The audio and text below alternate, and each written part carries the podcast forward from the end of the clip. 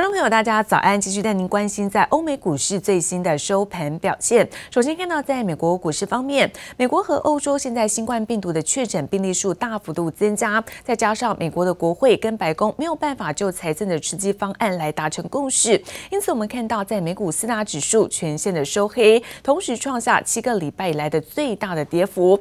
其中看到在旅游业呢，跌幅是最为的惨重。中场可以看到道琼部分哦，下跌了是六百五十点，跌幅。部分是百分之二点二九，科技股纳斯达克也大跌了一百八十九点，跌幅有百分之一点六四。我们看到 S&P 五百指数刚好回测在三千四百点关卡，跌幅部分呢有百分之一点八六。费城半导体下跌是百分之二点一九，收在是两千三百零八点。好，再来看到是欧洲的相关消息，德国在十月份商业景气指数下降到九十二点七，是差于预期，而欧洲几个国家肺炎的确诊数再度的创下新高，因此疫情升温也一律再起，打压了在欧股指数走低。那中场可以看到德国部分大跌幅度高达百分之三点七一，法国股市跌幅也在百分之一点九零。Uh, we've been speaking to the speaker. I would say we've offered compromises. The speaker on uh, a number of issues is still dug in. If she wants to compromise, there will be a deal. House Speaker Nancy Pelosi says a new coronavirus relief bill uh, could happen this week, but she's accusing Republicans of, quote, moving the goalposts as time is running out for lawmakers to pass a new relief bill before November 3rd. 美国众议院议长和白宫相互指责纾困案没有太大进展，宣告继续难产。加上新冠肺炎疫情继续延烧，在 美国和欧洲的新增病例周末又创下新高，市场陷入沉重卖压。美国总统大选进入倒数计时阶段，选情还不明朗，市场审慎观望。疫苗研发传出好消息，成了这片卖压中少数的利多。AstraZeneca said Monday that a coronavirus vaccine it's developing with the University of Oxford produces an immune response in both the elderly and the young.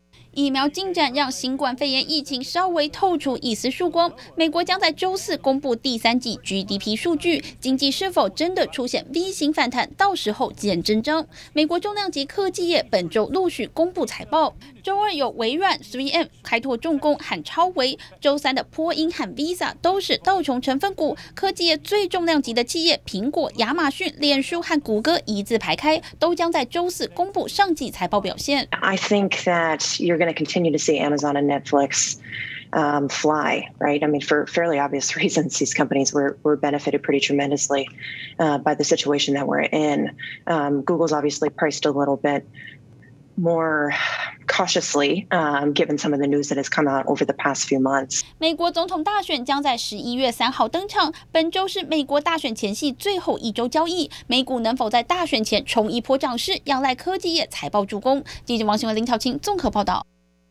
而华为的财务长孟晚舟的引渡案还在持续的进行。加拿大高等法院在周一开始将举行的听证会，那么厘清加国在逮捕过程当中是否违法。而在美国现在不断鼓吹呢，在抵制华为的状况之下，传出意大利挡下了电信商跟华为的五 G 合约。那么东欧的巴尔干半岛三个国家现在也加入是封杀行列。For Huawei, nowadays is a, we are in a very difficult time. We are suffering from the U.S. government's third round ban. 华为坦言，美国禁令已经让市场处境相当困难。没想到欧洲市场又传出坏消息，传意大利挡下自家电信集团 Fastweb 与华为的五 G 建设外，东欧小国北马其顿、保加利亚以及科索沃也加入美国的干净网络计划。China and the U.S. are basically fighting over dominance, geopolitical dominance in the world. The U.S. Initiative is certainly also an initiative to preserve its first position in the global game, so to say. So Europe, now caught in between, really needs to find its own position. 美国国务卿庞培欧九月底欧洲行似乎看到成效，英国将华为排除在五 G 建设之外，欧盟率先开枪的北欧国家瑞典还加码，连中兴通讯也禁止。其实美国封杀华为已经让瑞典出身的爱立信受惠，见全球五 G 业务量大增，唯独中国市场恐怕会遭到反制。Ericsson has won contracts to supply 5G gear to all three major mobile networks in China. Analysts say those deals could be at risk if Beijing decides to retaliate. 华为有中国官方力挺，财务长孟晚舟引渡案当然也要据理力争。中国不惜与加拿大杠上，加拿大方面以所谓保密特权为由，拒绝披露孟晚舟事件相关信息，这是完全站不住脚的，是典型的欲盖弥彰。目前，孟晚舟律师团以加拿大逮捕程序违法为由，试图终止诉讼。在要求加国提出逮捕文件遭拒后，二十六号周一起一连五天，在卑诗省高等法院将举行听证会，听取海关人员等证词，厘清逮捕过程。如果法院判决继续审理引渡案，最快也要等到明年四月才会有结果。节目来晚君综合报道。而美国财政部的汇率报告已经延宕了将近半年，都还没有出炉。根据在路透社的报道，美国财长梅努钦因为忙于在纾困协商，那美国的汇率报告传出可能会延后到大选之后。消息也激励在新台币昨天早盘狂升超过了三角，最高是来到二十八点六元。不过收盘之前，央行再度的进场调节，也使得台币小升一点五分，中场是以在二十八点九零二元作收。我我在想哈，我们不会操纵国。今年以今年来看的话，应该是不会。央行总裁杨金龙曾预测，台湾今年不会被列入汇率操纵国。根据彭博报道，川普上任四年来，美国财政部例行公布的汇率半年报，俨然成为川普政府打贸易战的政治武器。路透报道，美国财长梅努钦忙于纾困协商，美国汇率报告传出延后到大选后公布。消息激励新台币周一早盘狂升超过三角。一度来到二十八点六元，再战二十八点五字头彭淮南防线。跃升亚币最强。当然，这个汇率报告，我想主要的原因还是因为呃，美国大选快要到了哦，那所以现在看起来的话，更应该是大选之后才会再公布。其实总裁之前也有提到，我们可能会比较像瑞士央行这个情况，需要这个进场去维护这个市场秩序的时候，我们还是一样会进场。即使汇率操纵国可能延后公布，不过央行还是在收盘前进场调节，使得升值幅度压缩来到一点五分，以二十八点九零二元作收。台北外汇经纪公司成交量六点六亿美元，台币持续强势，外汇专家李奇展就预估，二十八点五元彭淮南防线冲破后，可能往二零一一年五月份的二十八点四七五元价位做挑战。提醒换汇民众不要觉得彭淮南防线肯定会守住，就大量投入换汇。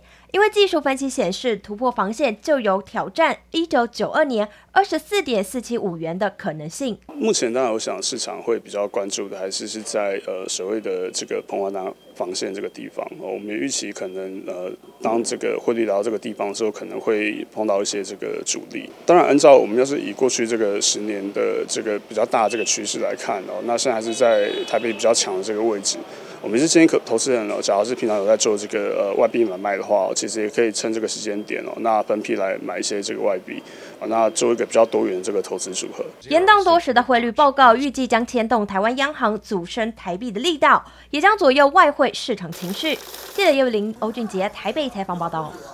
而台经院在周一公布了九月的营业气候测验点，除了在制造业跟服务业同步上扬之外，营建业也由跌转升。这一次测验点达到是一百一十一点一九点，创下二零一零年五月以来的新高。尽管对于未来景气审慎乐观，不过还是指出，那么要多做观察。可以检查一下外观。iPhone 十二新机热卖，带动国内相关供应链产能攀升，台湾出口持续畅旺，也让台经院最新公布的九月营业气候测验点同步走高。其中制造业九十九点九六点，月增一点零六点，是连续第五个月上扬；而服务业同样连六升，来到九十七点一三点。银建业也止跌转升至一百一十一点一九点，更创下二零一零年五月以来新高。我们的七八九月的外销订单都是非常畅旺哦，像九月是啊。九点九 percent 的一个年增率哈，那预期这样子的一个畅旺的外销订单会。至少延续到十一月，哈，那因此对今年的这个第四季，哈，甚至这个明年年初，其其实都有一定程度的一个支撑的。台经院乐观看待出口与外销订单热度有机会延续到二零二一年年初。不过值得留意的是，尽管营建业气候来到十年新高，台经院调查也显示，近期央行、财政部等政府部会释出将联手打房的政策风向，因此有超过七成业者对不动产未来半年看法不敢太乐观。整体来说，在景气复苏的过程，台经院认为台湾经济成长有望赢过中国大陆。我们在前三季的啊这个经济成长的表现呢，哈，很清楚的，哈，是比对岸的中国大陆还要好。哦，所以是决战第四季，跟台湾呢，在这个高科技产业站在特殊的供应链位阶是有关的哦。等于说啊，远距商机哈所引发的这个美国的这个需求哦，那另外呢，这个中国市场呢，它因应这个美国的科技战哈啊持续的拉货。台经院保持审慎乐观，但也点出欧洲疫情复燃，部分国家再度实施限制措施，加上美国新一轮财政刺激计划尚未达成协议，都有可能使景气复苏之路越发艰辛。记者黄柔秀龙镇台北采访报道。而科技股的超级法说会，昨天是由盛群跟旺宏来打头阵。对于在晶圆代工供需吃紧的情况之下，盛群表示目前和联电约定在年底前是不受影响。不过联电已经提早预告，在明年的一月一号将会来调整是晶圆价格。而目前陆续也转移到其他的晶圆厂做投片。再来则是旺宏的董事长吴敏球，吴敏球表示，由于华为呢是旺宏的第三大客户，因此第二、第三季受到影响。不过只是短期的状况，预期在明年将会是不错的一年。